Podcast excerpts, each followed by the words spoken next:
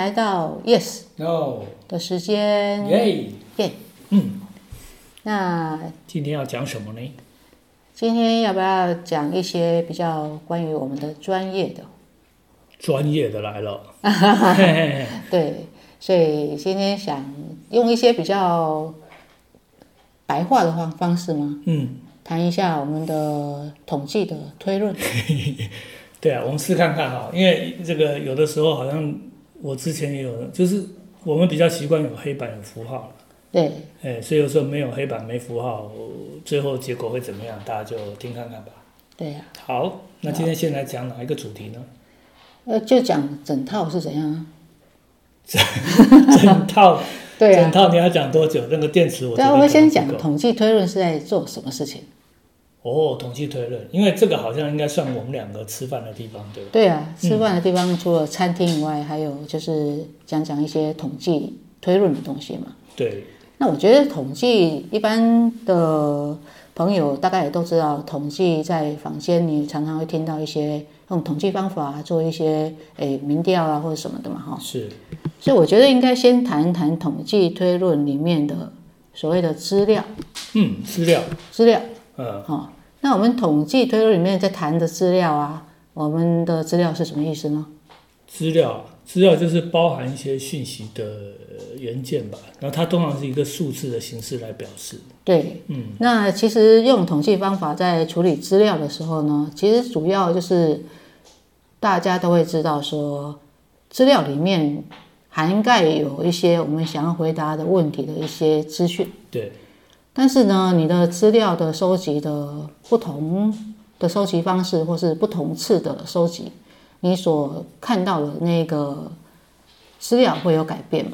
对，所以意思就是说呢，就是说在资料里面呢，你同样看一个量的话，它其实是会有一些不确定的啦。其实我想要讲的就是比较符号化的一种讲法，就是说统计里面所谓的资料呢，我们就是事实上就是用一个变数，嗯，来说好了。所以假设我就说我想要看的是一个这个年收入的这一个相关的议题嘛，对，所以我收集资料的时候呢，我就会去看某个家庭，或是某一个人，或是某一个行业，它的所谓的年收入嘛。那这个年收入这个名称呢，在统计资料分析里面呢，它其实就叫做是一个变数。所以我们有一个变数的名称呢，就把它叫做是年收入。那这个年收入呢，在统计的语言里面就会套入一个我刚刚所说的，就是说我们其实不太可能去做一个所有的年收入的数据的收集嘛，所以我们基本上都是会靠抽样嘛。那这个抽样呢，就会使得说呢，我这个年收入这个变数呢，所每次收到的这个个人的一个年收入的时候呢，它只是这一个变数的某一个看到的一个观测值啦。所以我现在讲呢，就是说统计所谓的一个资料，事实上它是一个变数。那这个变数呢，在统计的语言里面呢，就叫做随机变数。那随机的意思，事实上就在谈是说这个变数本身，我每次呢把这个年收入套到 no，我所产生的就是 no 的年收入嘛。我把这个年收入呢套到那个 yes，我就会有一个 yes 的年收入嘛。所以我这个年收入事实上就是一个框框，也就是一个变数。我套到不同的人，我就会看到它的相对应我这个框框名称年收入它的一个值出来了。所以在统计的推论里面，其实我觉得很根本的就是对于这所谓的随机变数的一个了解。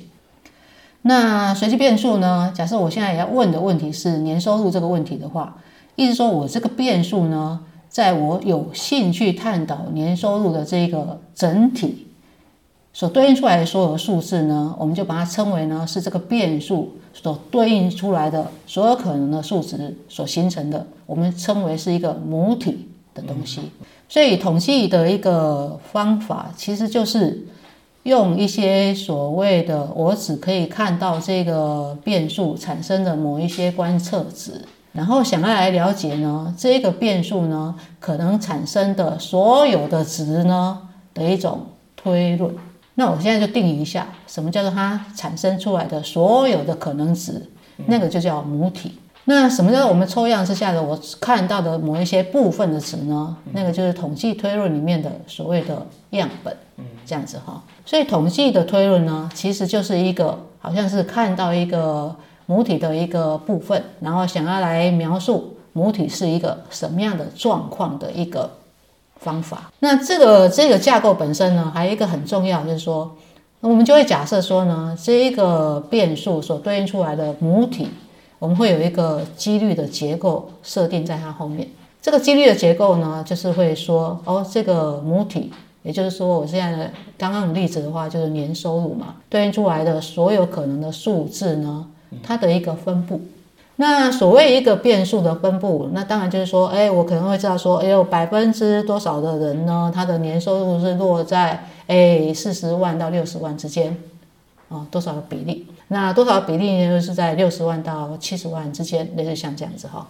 所以你可以想象，就是说呢，都会有一个集聚，一个集聚，一个集聚集聚里面呢，都会有一个说，啊，我想象我所有有兴趣的这个母体里面的数字呢，在每一个集聚里面，它所占的比例是多少？那这个在一般的资料分析里面呢，实际上就是你所看到的所谓的长条图。那长条图呢，你如果是放个数，那当然加起来就是总数嘛。但是，如果每一个集聚你是放它的这个集聚占的个数在总数里面的比例的话，它就是它的比例的值总个会加起来是一嘛，嗯，对不对？所以统计的推论里面的一个很基本的就是把那个我有兴趣的变数，事实上它代表的就是一个我有兴趣的母体。那这个母体呢，我们会给它一个结构上的一个假设。这个结构这样的假设呢，就是给它一个所谓它的一个分布函数。那这个分布函数呢，就是再去计算它呢，在每一个集聚里面呢，这一个变数呢，会发生在那个集聚里面的一个比例值是多少？那这些比例值的总和会是一嘛？那所以呢，我们就会把这个比例值呢，在模型上呢，我们就会把它就是叫做它是一个几率值，就是像这样子的。OK，所以我先在这里做一个小阶段性的一个总结，就是说。统计的推论里面有一个很大的一个关键呢，就是想要描述一个母体它的一个分布，其实是这样子。那因为只能靠透过那个抽样来看嘛，所以它是要看这些变数大 X，然后呢对应出来的一些 n 个大 X 之下所产生的观测值，然后透过这 n 个观测值呢，想要去对这个母体的分配呢。做一个了解，这个了解越彻底的话，对于这个母体它的任何的资料的特性呢，都可以做一个描述。你可以描述它的平均在哪里，你可以描述描述它的每一个变化的量是多少，你还可以算它在每一个你有兴趣的集聚里面呢，它的一个频率是多少，这样子啊。所以这个是一个基本的，就是需要知道的。是母体，就是你有兴趣的，但你手我们手上有的呢，就是看到的观测值，类似像这样子。所以统计推论的一个基本架构就是刚刚所说的，就是说我们会有一个变数，那个叫随机变数。嗯。所以你从它的描述，你可以看到，说我这个随机变数它有一个名称嘛？也许我现在是说，哦，我的名称是年收入，那我挂到某一个看到的人，他就产生他的年收入的数字嘛。如果我这个变数呢是叫我身高，那我画到一个人的话，我对应出来呢就是他的身高。那我这个框框也有可能是一个两个位置的框框。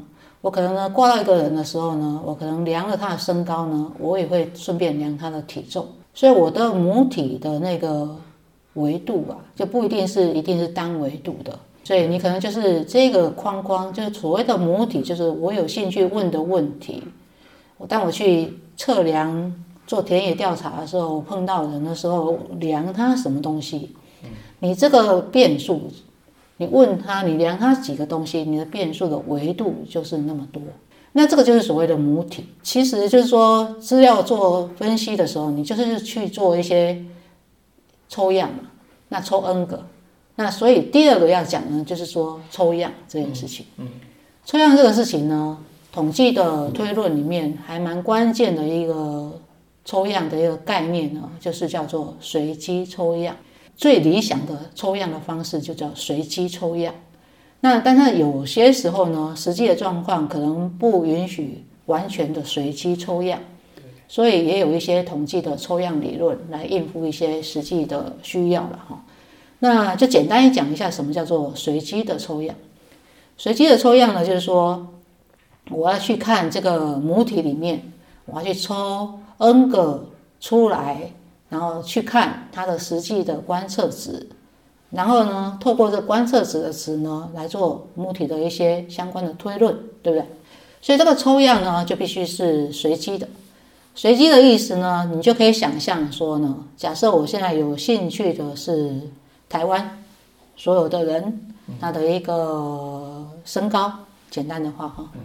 那这个身高这个变数呢，我套到台湾两千三百多万人对应出来的这些数字的集合就叫母体，但我不可能把这个变数套到每个人身上去得到那个那个数字嘛，哈，而且每天大家也会有的长高，有的会缩小，类似像这样，所以我们通常就会做一个抽样。那抽样的意思说呢，我可能就会抽小 n 个这个台湾的人，然后来量他确实的身高。然后透过这 n 个确实的身身高，譬如说一千个、一千个，然后就去想说，哦，台湾人的身高，它的一个相关的一些推论的一个问题的一个回答，类似像这样哈。那刚刚就回到重点，就说随机，所以我没有办法把每一个母体里面的数字都拿出来嘛，所以我只能取一部分，对不对？那这一个部分呢，要在就是一个就是具有代表性的一个样本嘛。那什么叫做具有代表性的样本呢？具有代表性的样本的意思呢，就是说，因为统计是一个我们现在谈的是方法嘛，所以我们都在设想是说，哦，我如果用这个方法的时候，我去抽了样，我去用这个样本弄过方法，然后做推论的时候呢，我的推论就有哪一些。统计相关的一些这个方法的好坏的一种刻画嘛，就是这样讲嘛。所以所谓的随机抽样的意思，就是说我这个抽样的东西呢，我现在是画出 n 个格子出来，那就像 Excel 的档案。所以我就是说，哦，我 Excel 里面呢，我就弄出 n 个格子。那这个 n 个格子呢，就是预设说，我现在去抽。台湾的两千三百多万人的里面的人呢，我抽了小 n 个出来之后，要放进来，把他们的身高量完之后会放进来，这 n 个格子在我的档案里面嘛。那统计的方法呢，就会是一个事先在想事情的。所以我们在事先想的时候呢，就是 n 个格子呢，我们是在想说，我这 n 个格子每一个格子，我可以放的是我从母体里面抽到的某一个。人的身高丢进去嘛，所以现在是关键哦。嗯，假设我这个变数叫身高，所以它就是大写的 X 嘛，哈，大写的 X 就代表的母体，因为它套到所有的人呢，它就变成是一个身高数字的一个集合嘛。那我现在所谓的代表性的这个抽样的意思，就是说我的 Excel 里面的小 n 个格子，每一个格子里面可以放的东西啊，数字哈。就必须是我的母体里面的任何一个数字都要有同等的几率会被放进来。OK，那这个意思就是说呢，其实我的 Excel 里面的小 n 个格子里面的每一个格子都要放我的大写的 X 可以放到的数字的所有的数字都要有。均等的几率会被放进来，对不对？所以其实就是说，那 n 个小格子，在我还没有收集资料的时候，他们能够放的东西，相当于就是必须要等于就是我的大 X。OK，嗯，所以这就是统计的一个所谓的随机抽样，就是说，你不管你要抽几个，你的小 n 个。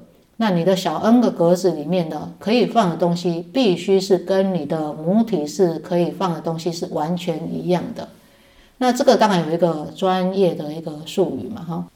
所以我们要从一个 x 这个母体去抽小 n 个具有代表母体的这个抽样的时候呢，我们的统计的方法里面呢，就会把这小 n 个样本也用大写的 X 来写。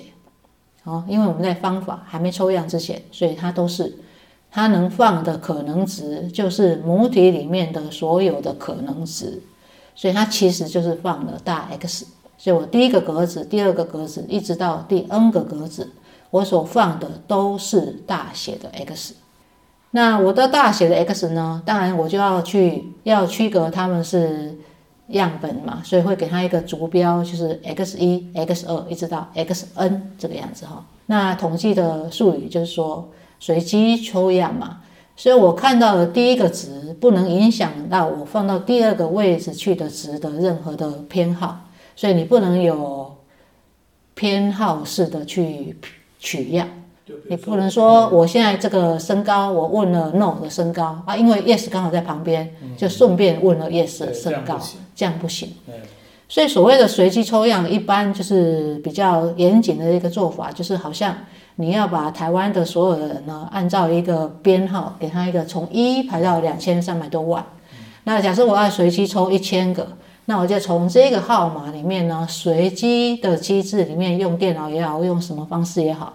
随之抽出这里面的一千个号码，那这一千个号码里面呢，不管它对应到谁，有一个人可能在蓝屿，有一个人可能在阿里山上面，有一个人在台北市，然后两个人在高雄，然后以此类推。嗯，你就必须要去量到对应这个编号的那些一千个人他们的个别的身高，当做你这次的抽样里面呢，这一千个格子里面所放进去的观测值。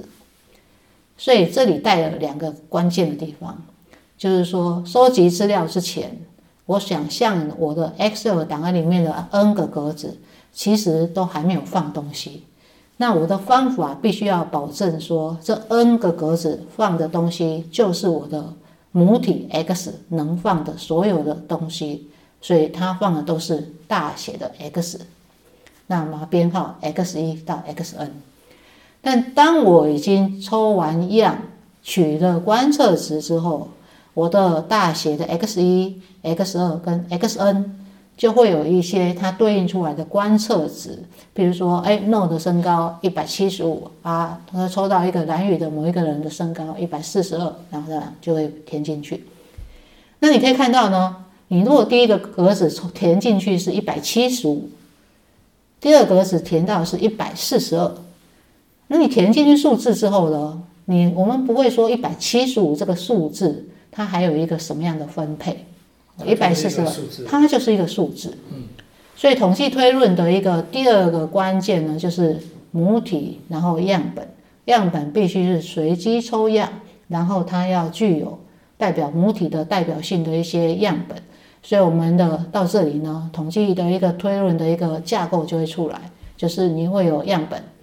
X 一到 xn，然后我们就会说它们互相独立，然后它们的分配会跟母体的分配是一样的，所以这里就有一个很大的一个术语咯，就叫 i i d 就出来了。当当，对，i 的话就是独立，independent，然后第一个 i 了啊，然后后面的 i d 就是 identical distribution，对，它分配是分配是一样的，对，所以统计推论的一个基本的就是用一些这个。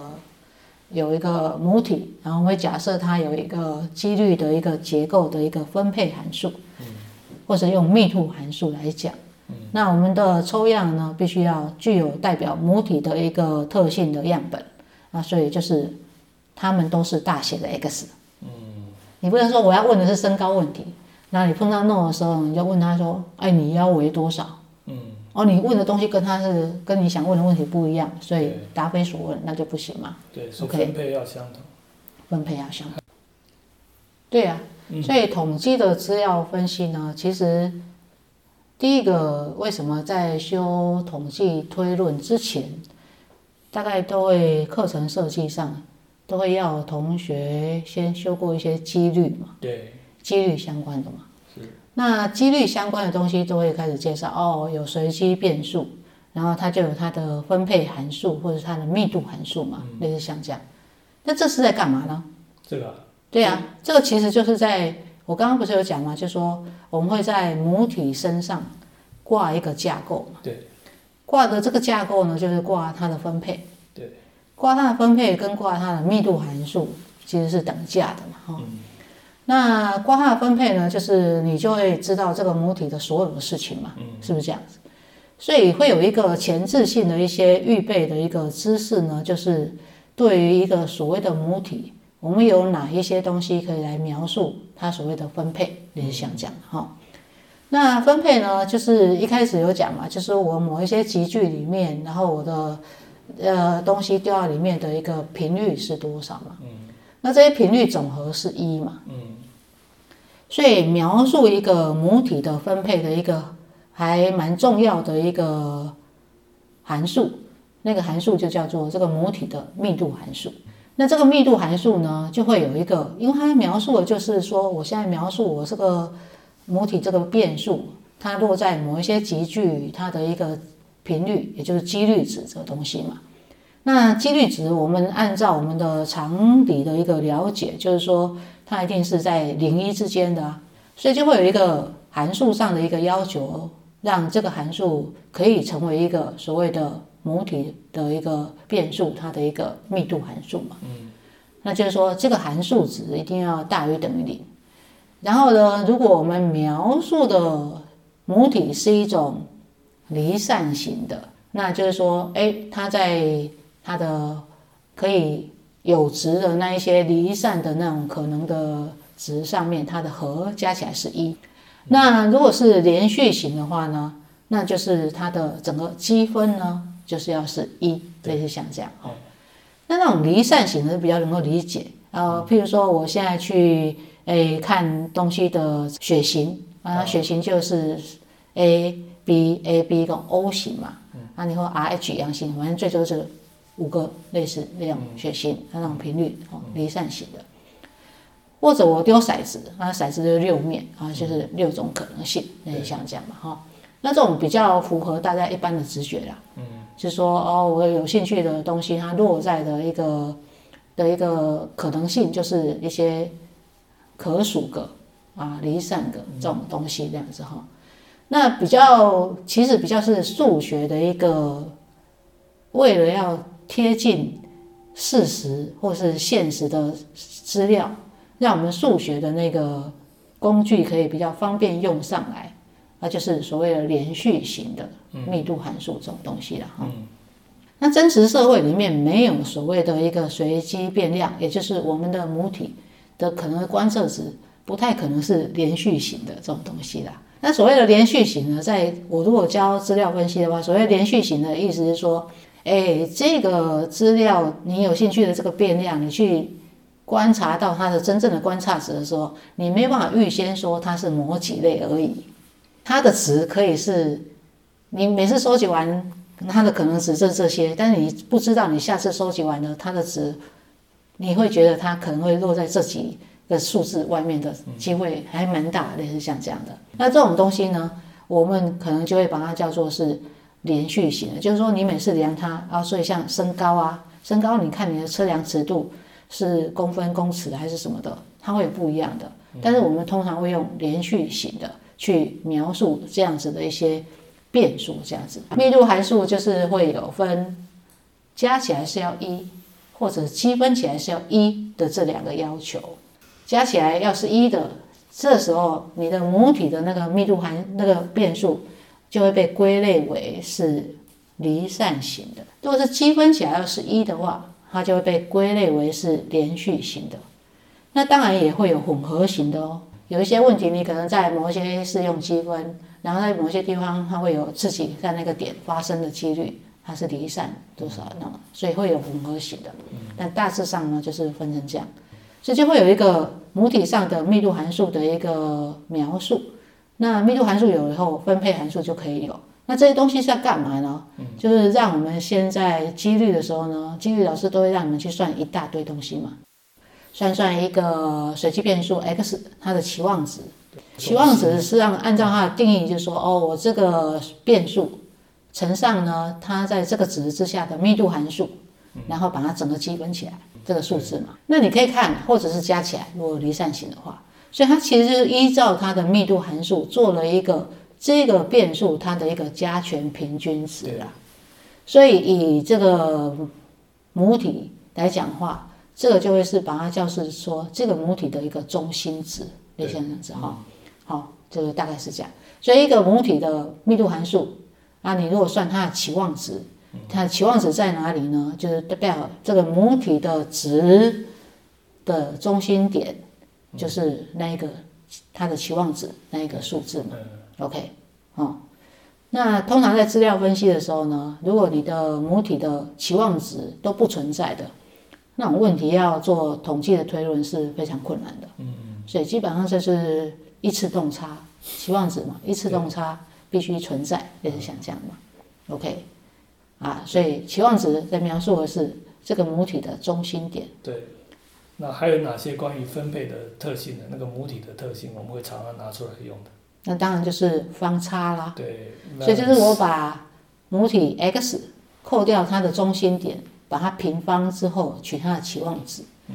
所以他实际上在看的是说呢，我这个母体里面可能看到的所有可能值，离它的中心点、它的期望值那个点哈，它的距离的平方，然后把它用以密度函数当加权平均的函数来做一个加权平均啊，类似像这样哈。那所以这个就是在量说。我的中心点，我的任何的值呢，离这个中心点的平均的距离的平方嘛，这样子。对，对，我想说这边要不要我们讲一个常常就是我们的学生进来的时候啊，好像高中的时候学的，但是他们有学过一些几率统计，跑来这边学大学的统计，常常有一个困扰，比如说我们刚才那个期望值，啊，讲到期望值，有些学生有些同学就会说。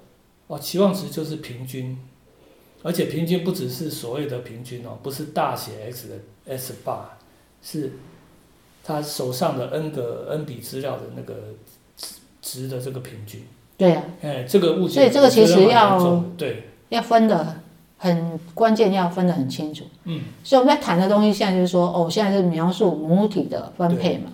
所以量它的期望值的时候，这个东西量出来，常常就会是一个数学计算嘛。对，这个数学计算有时候你可能密度函数是给你一个很简单的密度函数，嗯，你算出来可能是二分之一，对，好就是一个数字，嗯，或者你算出来可能是一个哦，那你如果有学过，你后面就会一大堆所谓的参数进来嘛，类似像这样的哈。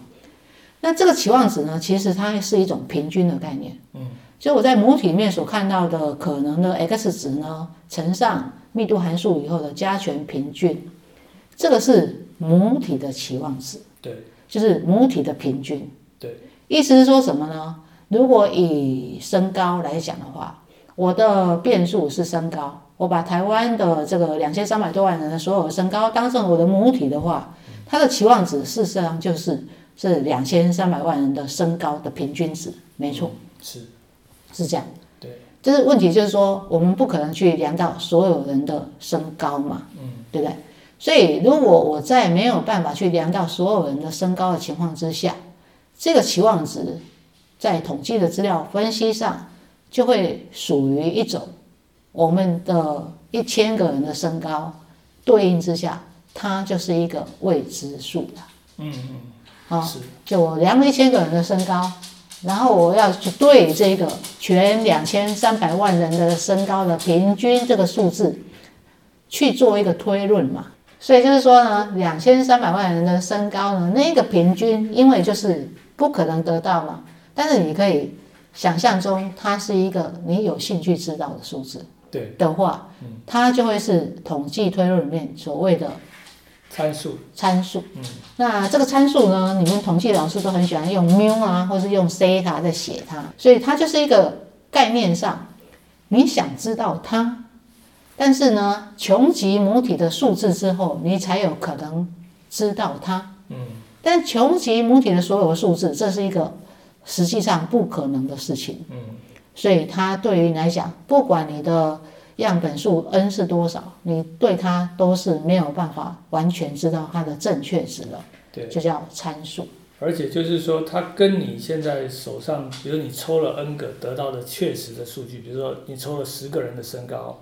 一千人身高，跟你抽什么数字出来是无关的。对对，然后那当然更不要讲说你怎么拿到抽到十个人，算他们十个人的平均，说这个就是所谓的母体的那个平这个期望值，那绝对就不会是对的啊！你可以想一个，就是如果你觉得你抽了这十个人的身高的平均，就你就说它是等于那个西塔的话，对那另外一个同学他抽另外十个人的身高的平均，他也是认为他就是等于西塔。那但你们两个的十个人的平均不太可能一样吧？对，所以这这个是非常重要的。所以这个就是说，你可以很快的找到一个就是这个结论本身是错的一个证据。对就是说，如果你的十个人的身高的平均，你说它就等于那个两千三百万人的那个，对我们来讲是未知参数的那个西塔的值的时候，如果你这个是对的，他的一定也要是对啊。对那他的十个人跟你的十个人也不一定是一样的十个人，一样的十，就是那十个人的平均，不会是一样的。不一样的。对，所以这里就有一个很重要的统计推论里面，就是说，我们当然是根据我们的样本做一些统计量。那这个统计量的数字呢，在我的资料收集到的样本的资料值对应出来的数字，我们就会把它称为呢，是我有兴趣的那一个未知参数的一个估计值嘛，嗯，对不对？估计值。对。所以我现在十个人身高，哎，估平均是一百五十二公分，那我就说好，根据我这十个人的身高这一个抽样的结果，我估计两千三百万的人的平均身高是一百五十二公分，类似像这样的，那你就会知道啊，从这里用膝盖听的人也知道说，哎，那另外一个乙同学他用一样十个身高去做平均，得到的可能是一百一十五啊。对，那哪一个比较好呢？对，所以统计他们两个用的方法是一样的，都是用平均十个人的平均的身高，对于两千三百人的那个平均身高的那个未知参数那个西塔那个值做了一个所谓的估计值嘛。对他们两个用的方法是一样的，对方法就是说，方法包含两件事情，一个就是你的样本数对 n，他们两个都是十个。对，另外一个就是他们都是做了一个同样的动作，就把它收集到的十个身高的值取平均平均啊，取平均。那这个就叫统计的估计量的方法。方法对这个估计量的方法呢，就是说我看的样本大写的 x 一到 xn 嘛，嗯，那我的方法就是把这个 x 一到 xn 加起来，然后把它除以 n，也就是取这 n 个数字的平均。那在统计上，这个叫做样本的平均啊，哈。那统计上的一个样本的平均去估计母体的平均，嗯，是一个很自然的想法。对，所以常常在很多模型之下，这都是一个很好的估计的一个方法嘛。但是你可以看到，我们当我们在讲方法的时候，就说，哎，这两个人，甲这个同学跟乙这个同学，他拿的方法是一样的。这个方法是什么呢？是 n 是十的时候，他就会用 x 一到 xn 的加起来，然后再除以 n 嘛，就样本平均。所以这个方法估计量 x bar 是一样的。对，但他们两个去抽样的时候，带进去的十个数字是不一样的，所以它对应出来的小 x bar 的数字就会是不一样的。所以，当你已经有数字带进来，你的一百五十二这个估计值，跟你的一百一十七这个估计值，你们两个的所谓的谁比较好，谁比较坏，其实两个是一样好，也一样坏。对，现在大家听众有还跟着好好好的吗？因为你用的是同样的统计方法。对他那个我，所以那个方法是一样的，就是我们都是用所谓的大写的 S bar，就是说你抽完之后就带进去嘛，好，然后就用平均的方法去估计我们的母体的那个期望值。对，但是因为你这一次实验、下一次实验抽出来的样本啊，可能确实的数字是不同，带进去的你的平均值会不一样。所以我们刚才讲的就是所谓的小写的 S bar，小写就是说你已经确实好像抽出来之后带进去，所以这时候有可能你做两次实验得到这个估计估计值 estimates 好，这两个东西是不一样的。但是方法是相同，都是用一个那个平均的方法估计。对，所以统计推论我们在教的时候，我们所看的是方法，嗯，所以我们的统计量全部都是大写的 x 的函数。对，因为你无从谈说你那个个别的 estimate，就是你已经估计值的好坏是不知道的。估计值的好坏是没办法说的，对，因为你根本你只能就不知道嘛。你只能统计的方法只能提供说这个估计方法它的不断的被重复使用之下，嗯，它的一个表现的一个刻画。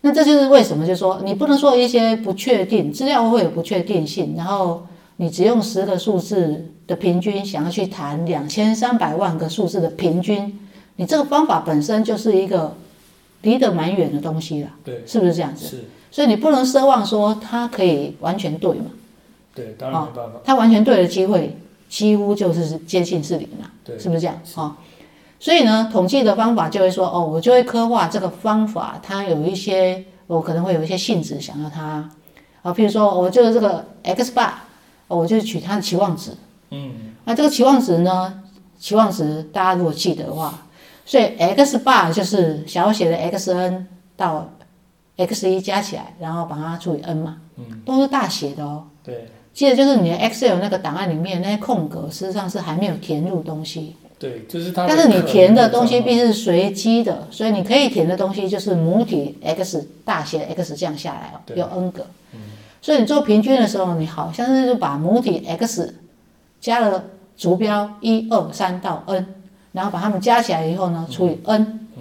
所以这个本身呢，必须也会是一个随机变数。对，它本身还是随机的。自它会是有一个自己的分配的对，啊、所以呢，只要谈到统计的推论，你就会用到很多的几率的一些结果，嗯，哎，就是 n 个样本，这 n 个样本的一个平均，它的分配是什么啊？对，哦，啊，那有知道它的分配，你就可以知道说，所以只要谈到它有一个分配，事实上就是说，这个大写的 x bar，其实它也就代表所谓的母体哦。它的母体的意思就是说，哎，我从两千三百万里面取小 n 个，然后我就取它的平均。那我这个两千三百万的任取小 n 个出来的平均，这些会是一大堆可能的数字啊。对，这些数字所形成的那个集合，就叫 x bar 这一个随机变量的母体咯。对，母体，所以 yes 的语言母体就差不多是分配了。啊，母体就会有一个分配在里对对面嘛。对呀、那我原来这个两千三百万人的身高有一个分配的时候，我做这个动作，我当然不会说这个 x bar 的分配是我自己在随便设定啊，嗯，因为它它就必须要从这边可以推导出来的。对，所以我们就会从原来的问题的资料的母体里面推导出，哎，我们有兴趣做的推论的方法，比如说用 x bar 来估计那个 theta，这个方法对应出来的可能数字的那个母体的分配，你大概要推论推导一下。推导以后，你就可以去了解说，哦，这个的期望值，也就是它的中心点在哪里。那这个中心点呢，我们当然就希望说，它的中心点跟原来母体的中心点是一样的。那这在估计方法上就会说它是具有不偏的一种性质嘛，unbiased 已经出来了。对 unbiased 这种概念嘛，就说我如果用 x bar 去估计那个 theta 的话，我这个 x bar 的期望值就会等于那个 theta。对，那意思是什么？就是我 x bar 可能产生了一些不同的值，所以譬如说刚刚甲同学他得到十个的平均是一百五十二，乙同学他得到的十个身高的平均是一百一十七，嗯，那所以都不一样嘛？甲、乙、丙、丁，啦啦啦啦，一千万个学生去做，然后去做出来的十个身高的平均有从一五七啊一四二，然后一一七，然后一八零，然后什么什么一大堆，啊，可能还有二十几的，他抽到都是婴儿还是是不是？对吧？所以你这个 x bar 它也会有一个它的一个分配，它的平期望值如果就是这个 theta，我们就说这些数字的中心点跟原来母体那个两千三百万人的身高的中心点是一样的。嗯，那我们就会在统计上就会说，哎，这个估计那个 theta 的这个方法 x bar，它的瞄准的地方，因为它的数字可能产生的数字中心点是那个 theta 嘛，所以就是说，哎，它瞄准的地方就是跟它要估计的那个参数是一样，那这种性质就叫做不偏的一个性质。嗯，OK，对，好，所以其实今天讲了很久了，也蛮多东西的。也蛮多东西的，哦，所以就是有一个所谓的不偏，就是说，所以我们要讲的统计的方法哦，都会是根据大写的 x 一到 xn 做出来的。嗯，那所以这些都叫做统计量，对，统计量就是资料的函数，就叫统计量嘛。嗯所以我们会有很大的一个功夫哦，需要去对你可能有兴趣，在这个模型之下推导出来的有意义的一些统计量呢，做它的分配的一些了解啦。嗯，要不然你每次碰到问题，你都要回到母体，然后你要重新推导一大堆东西嘛。对啊，对呀、所以就是为什么说在学统计推论的比较理论的方法论的人，就会需要一些几率论的一些训练啊。嗯，对于算那些动差、算一些几率的某一些事件发生的几率的上界、下界啊，有一些刻画。对，因为你就是想要来描述母体的某一些范围，它发生的几率大概是多少嘛？那有时候这些几率的了解，我可能只要需要知道它的下界，对我在做实际生活的决策的制定就会很有帮助嘛。有时候我需要知道一些它的上界，对于我防范一些事情会比较有帮助嘛，类似像这样嘛。所以为什么会有一些不等式？这些不等式就是要让我们在没办法完全算出它的值之下，给我们一些估计的值，让我们比较能够掌控那个量嘛，对不对？那当然，大家听到这个话，应该就已经开始嘿嘿嘿这样子哈。所以应该今天就差不多是我想是因为那个我们试看看嘛，哈，就是大这个内容应该是，如果几率上几率统计没有太大方法，应该晚上睡觉的时候应该也很有帮助。可以帮助睡眠。对对对对，对，所以就有一个这资料够，然后下次就可以开始讲哦，统计的一个统计量。哦，这种东西也要开一个外挂哦。对啊，我觉得我自己讲可能会会很深入。我觉得蛮深，那我在那边面露说，呵，你这样子讲，大家听得懂吗？第一堂就已经到八十，实在太惊人了。这大概的意思啊。对，就是不过也就是我们怎么讲深入浅出了，大家听，而且有的概念会来来回回，我也许会重复的再再谈的比较细。对啊，嗯，反八二十就是不偏啊，对我不对？觉得好，就就这这其实你你说简单是很简单，说难也很难啊。昂巴是怎么是简单的事情？对啊，八二十是不是简单的事情？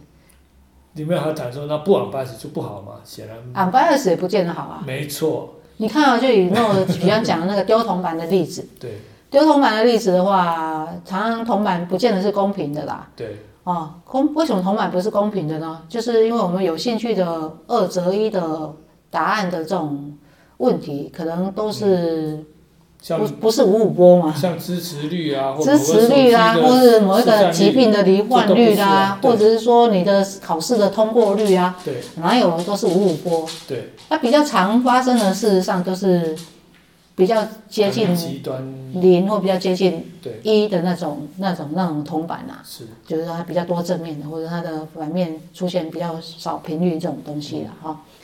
所以以这种东西来讲的时候啊，就平是均其实并不好。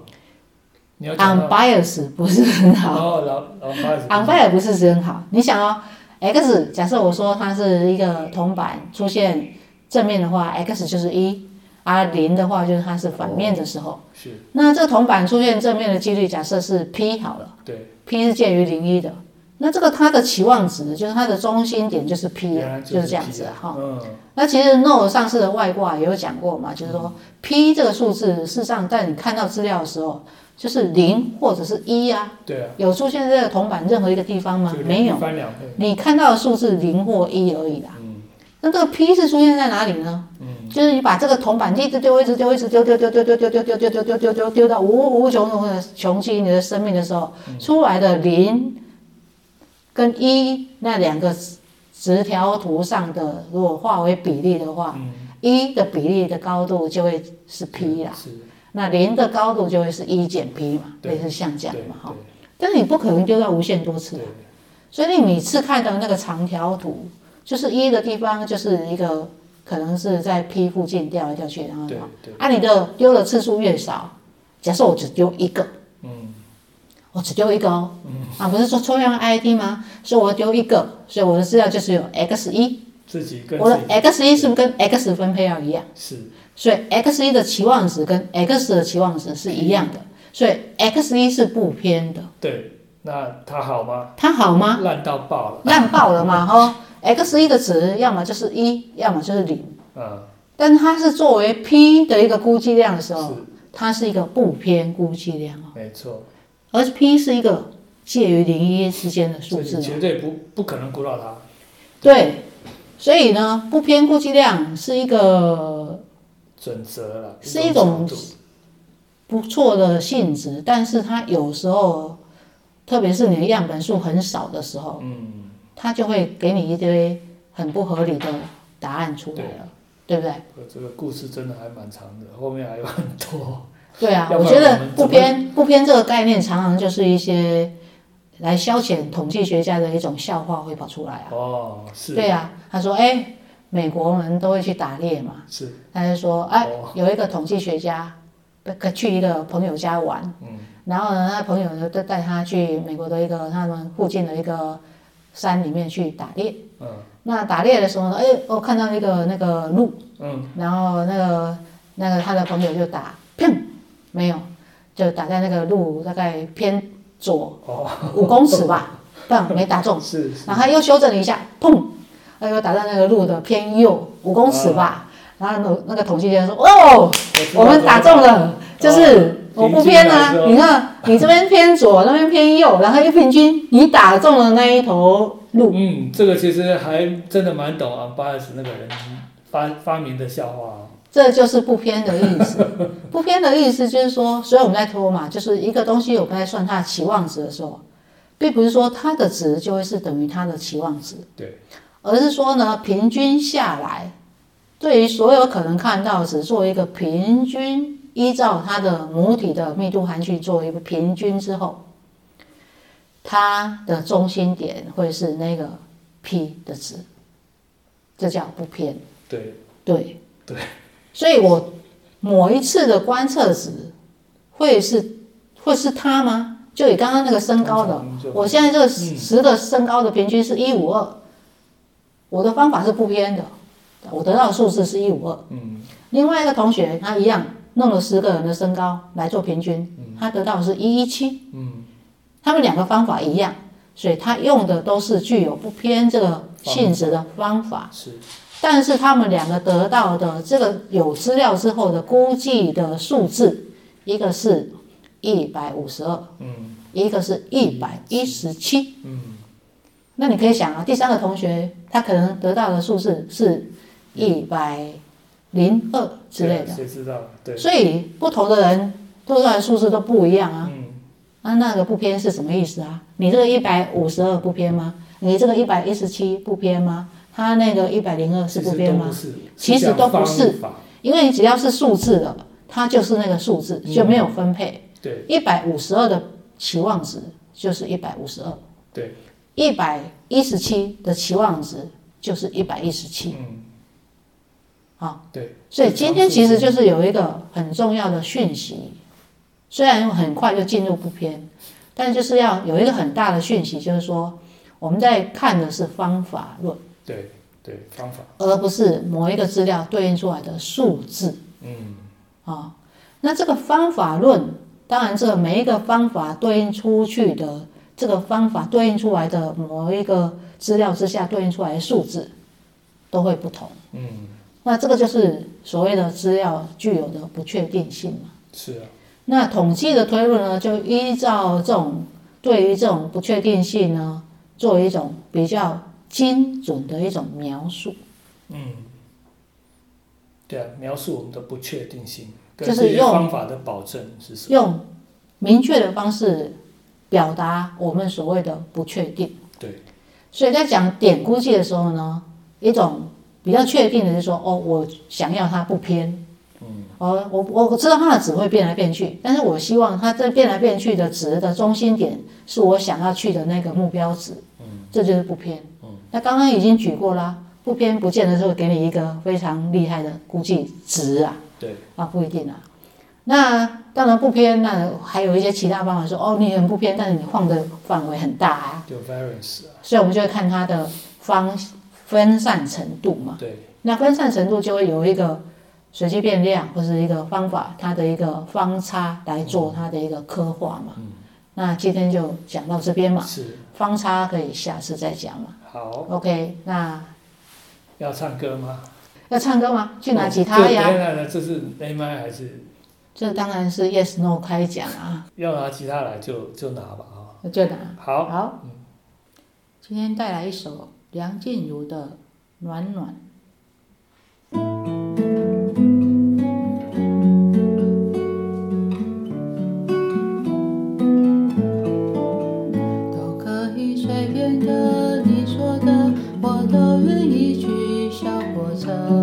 开动的旋律，都可以是真的。你说的，我都会相信，因为我完全信任你。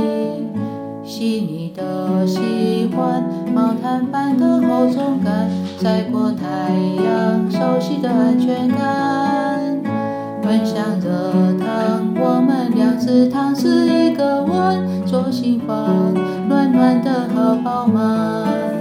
我想说，其实你很好，你自己却不知道珍惜。